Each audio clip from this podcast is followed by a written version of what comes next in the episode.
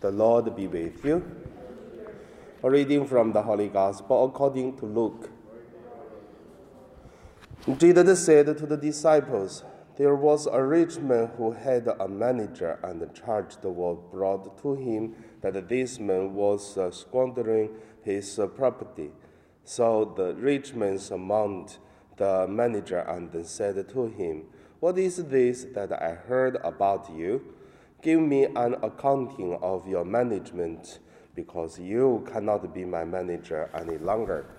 Then the manager said to him, What will I do now that my master is, to- is taking the position away from me? I'm not strong enough to dig, and I'm ashamed to beg. I have decided that what to do so that when I am dismissed as a manager, people may welcome me into their homes. So, summoning his master's debtors one by one, he asked the first, How much do you owe my master? He answered, A hundred jar of olive oil. He said to him, Take your bill, sit down quickly, and make it fifty. Then he asked another, And how much do you own? He replied, A hundred containers of wheat. He said to him, Take your bill and make it eighty. And his master commanded the dishonest manager because he had acted sturdily. For the children of this age are more shrewd in dealing with their own generation than are the children of light. The Gospel of the Lord.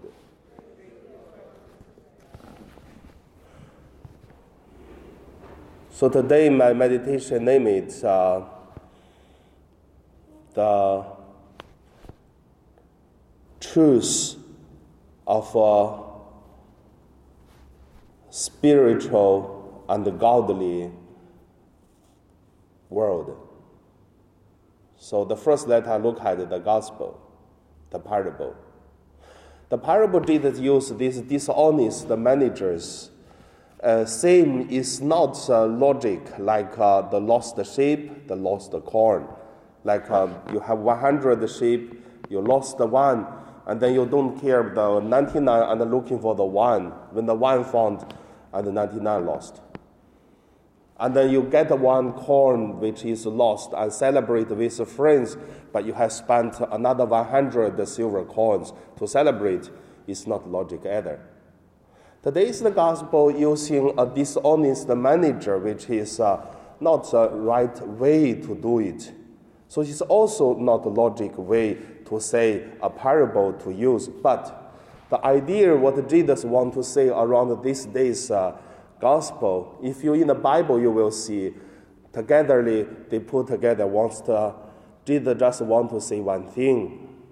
Take the intentions of the people and then want to focusing on choice, to choose a better thing. I believe that is sometimes you make people shock, make people feel why, then make people think. So that's the meaning of the parable. Choose. Choose a better one. But for Jesus, want to say is choose uh, spiritually and uh, the godly things. So that's the, the idea. That's the first point. Second point I want to say, as an example, I found this quite interesting when I prepared this the homily. In the Tang Dynasty, the, the Buddhist uh, beliefs from China and transferred to Japan. That is why, in the beginning of Japan, all these Buddhist uh, Bibles is written in Chinese characters. There's no uh, uh, Japanese. But today, Japanese has their own way of uh, the Buddhist beliefs. But however, in the beginning, there is a quite a famous story it said uh, Zen's master studied in uh, in Chang'an, is today's uh, uh, Saigon. So he studied there,